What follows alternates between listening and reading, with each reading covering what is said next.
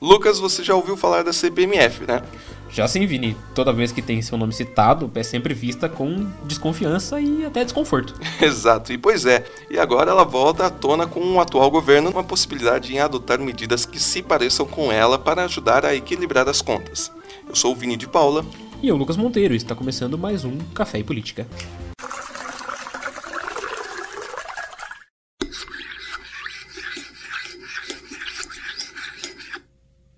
Chega mais, vamos tomar um café juntos e dar início ao nosso cast de hoje. Estamos em 2019 e novamente se especula a volta da tão falada CPMF. Exatamente, Vini. Para a gente começar esse café e o episódio de hoje, é importante relembrar o que foi a CPMF. Vamos lá. A CPMF, ou Contribuição Provisória sobre Movimentação Financeira, foi criada em 1996 e aplicada em 1997 pelo governo do ex-presidente Fernando Henrique Cardoso, tendo uma vida útil de 10 anos. Seu fim veio no primeiro ano do segundo mandato de Luiz Inácio Lula da Silva e se deu por uma rejeição no Congresso em prorrogar por mais algum tempo a contribuição.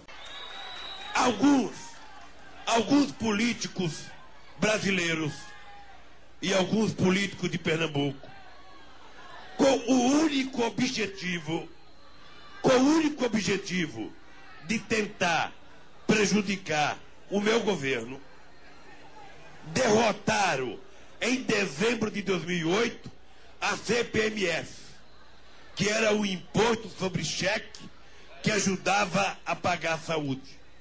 Eu não conheço nenhum empresário que baixou um centavo no preço do seu produto depois que caiu a CPMF. Então o problema não era de preço, o problema era de maldade. Por quê? Porque aquele companheiro, o ministro Temporão, tinha aprovado o PAC da Saúde. O PAC da Saúde destinava 24 bilhões de reais para cuidar de coisas que nós ainda não cuidávamos. Por exemplo, a gente levar médico para cuidar da criança dentro da escola. A gente fazer exame de vista na criança assim que ela nascesse. A gente cuidar das crianças durante todo o período. A gente dar mais atenção à mulher. A gente fazer mais hospital. E eles, com medo de que nós fizéssemos isso, eles derrotaram Lula, inclusive, continuou defendendo a contribuição anos depois, em 2015. Ministro da Saúde, não sei se é verdade que defendeu a CPMF, mas a verdade é que ela não deveria ter sido tirada. Foi tirada. E você deveria pedir para os governadores reivindicarem, para os prefeitos reivindicar, porque eles precisam de dinheiro para a saúde.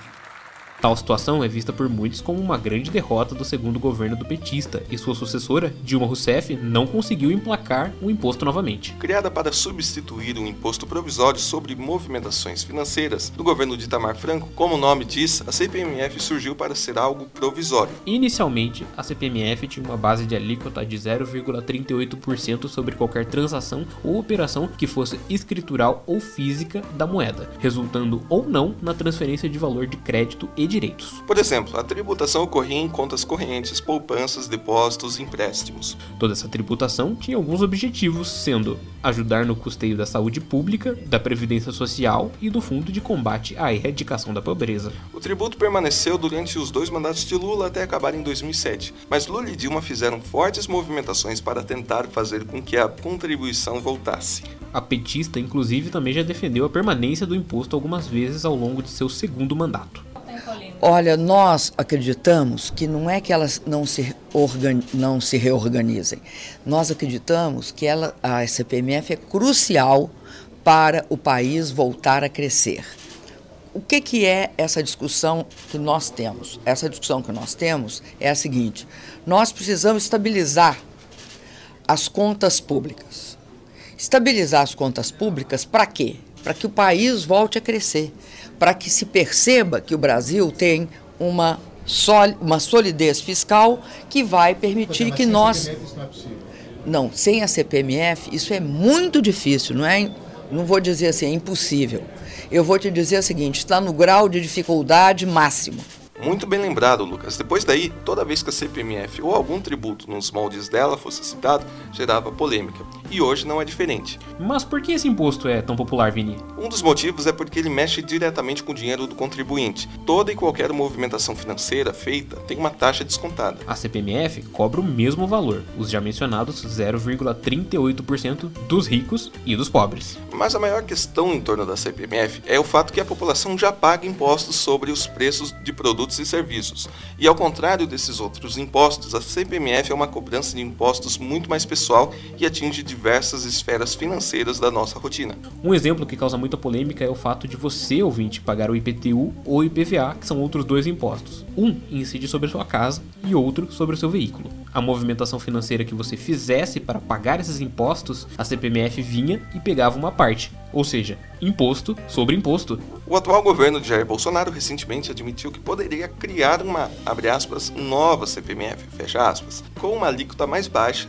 de 0,22% e batizada com o nome de contribuição previdenciária. O ministro da Economia Paulo Guedes disse que a sociedade brasileira deve escolher entre encargos na folha trabalhista ou um imposto novo nos mesmos moldes da CPMF. Abre aspas, o que você prefere? Bota 0,2% aí. O FHC criou e arrecadou também. Padre pagou, o traficante pagou, porque almoçou, tá lá cobrando.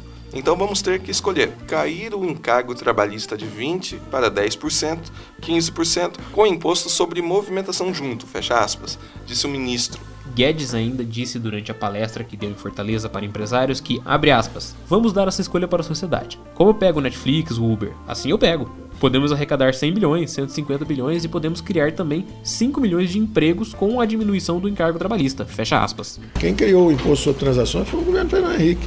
Todos os economistas apoiaram, porque ele tem uma capacidade de tributação muito rápida, muito intensa. Ele põe muito dinheiro no caixa rápido. Se ele fosse baixinho, ele não distorce tanto. Isso vai ser uma opção também da classe política, eles têm que decidir. Nós podemos propor uma desoneração forte na folha de pagamentos, a troco da entrada desse imposto. Se a classe política achar que o mais importante, que os desvios, as, as distorções causadas pelo imposto são piores do que os 30 milhões de desempregados sem carteira de trabalho têm, aí eles decidem. É uma opção difícil, é um trabalho difícil. Porém, essa declaração vai de encontro com a campanha de Jair Bolsonaro e volta atrás de declarações do presidente dadas no início de agosto, na qual garantia que não haveria volta do tributo. Com isso, toda a ala do governo na economia e em outras áreas bate cabeça com os mandos e desmandos sobre a recriação da CPMF. E durante um café da manhã com jornalistas, hoje, o presidente Jair Bolsonaro disse que a CPMF, conhecida como Imposto do Cheque, não será recriada. O presidente Jair Bolsonaro negou hoje que o governo vá recriar o imposto sobre a movimentação financeira, como a CPMF. O presidente Jair Bolsonaro disse hoje que vai ouvir o ministro da Economia, Paulo Guedes sobre a criação de um novo imposto sobre transações financeiras nos moldes da antiga CPMF. O ministro da Economia mostrou-se a favor da volta da CPMF, um imposto já extinto e pouco popular. O governo admitiu hoje uma nova modalidade de CPMF para substituir outros impostos e estimular a geração de empregos. Depois de um encontro com o presidente da Câmara em Brasília, Paulo Guedes afirmou que em breve apresentará ao Congresso a proposta que unifica impostos federais e inclui mudanças no imposto de renda, com redução das deduções e das faixas de cobranças. Segundo o ministro da Economia, a reforma tributária também vai trazer a criação de um imposto sobre transações financeiras, algo parecido com a extinta CPMF e o imposto do cheque. O ministro da Economia, Paulo Guedes, afirmou que o governo pretende apresentar nesta quarta-feira um novo pacote de privatizações que inclui 17 empresas estatais. Durante o discurso, o ministro voltou a defender a criação de um novo imposto sobre transações bancárias, nos moldes da antiga CPMF. Queremos é simplificar os tributos federais e não criando nenhum novo imposto. Você pode afundir vários impostos, que logicamente isso vai acontecer. CPMF de volta não. Já falei que não existe CPMF. Isso está ponto decisivo. Não vai depois dizer lá na frente que eu recuei. Tá? Tudo é proposta, nós queremos facilitar o imposto de renda. Aumentar aí a base, né? É, arrancar, acabar com algumas deduções, diminuir a, o imposto máximo 27,5, diminuir um pouco. Essa é a ideia, facilitar.